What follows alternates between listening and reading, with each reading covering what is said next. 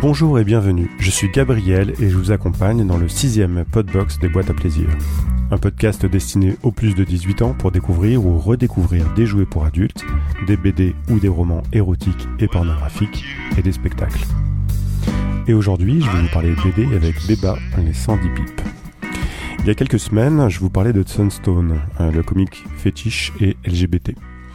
Je poursuis ma découverte de la bande dessinée pour adultes avec le premier volume de la BD de Baldazini, Beba, les 110 pipes.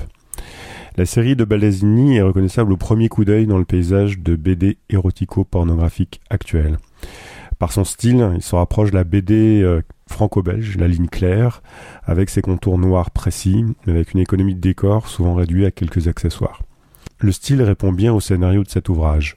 Le premier volume de la série décrit les aventures de Beba, un chimel, donc euh, un personnage avec une poitrine de femme et un sexe d'homme, qui va tenter de battre le record de fellation avec 110 pipes en 24 heures. Beba rentre directement et sans ambiguïté dans la catégorie des ouvrages pornographiques. Rien n'est caché, tout est explicite. Les scènes très crues s'enchaînent sans aucun répit. Le synopsis n'est qu'un prétexte à mettre en scène Beba dans un enchaînement de situations les plus osées possibles. Baldazini ne s'embarrasse pas de paysages, de décors ou même de mobilier. Il épure au maximum son dessin pour ne garder que les corps et le strict minimum pour varier les scènes. À quelques exceptions près, où des images répétées à l'infini composent une sorte de papier peint dans, une, certaine case, je vous renvoie au blog euh, des boîtes à plaisir pour avoir euh, quelques illustrations. Plusieurs choses peuvent rebuter le lecteur. L'héroïne d'abord, c'est un chimel, dont corps va changer tout au long de l'ouvrage. Beba est toujours au centre de l'action, souvent dessiné avec un pénis à la main ou à la bouche. Baldazini dessine parfois d'autres personnages, des femmes, mais surtout des hommes à tête de cochon. Les scènes s'enchaînent sans relâche, les pratiques se multiplient, des positions classiques aux scènes les plus dérangeantes, avec à plusieurs reprises de l'urologie et de la scatologie, en passant par une multitude de scènes fétiches et des poses BDSM.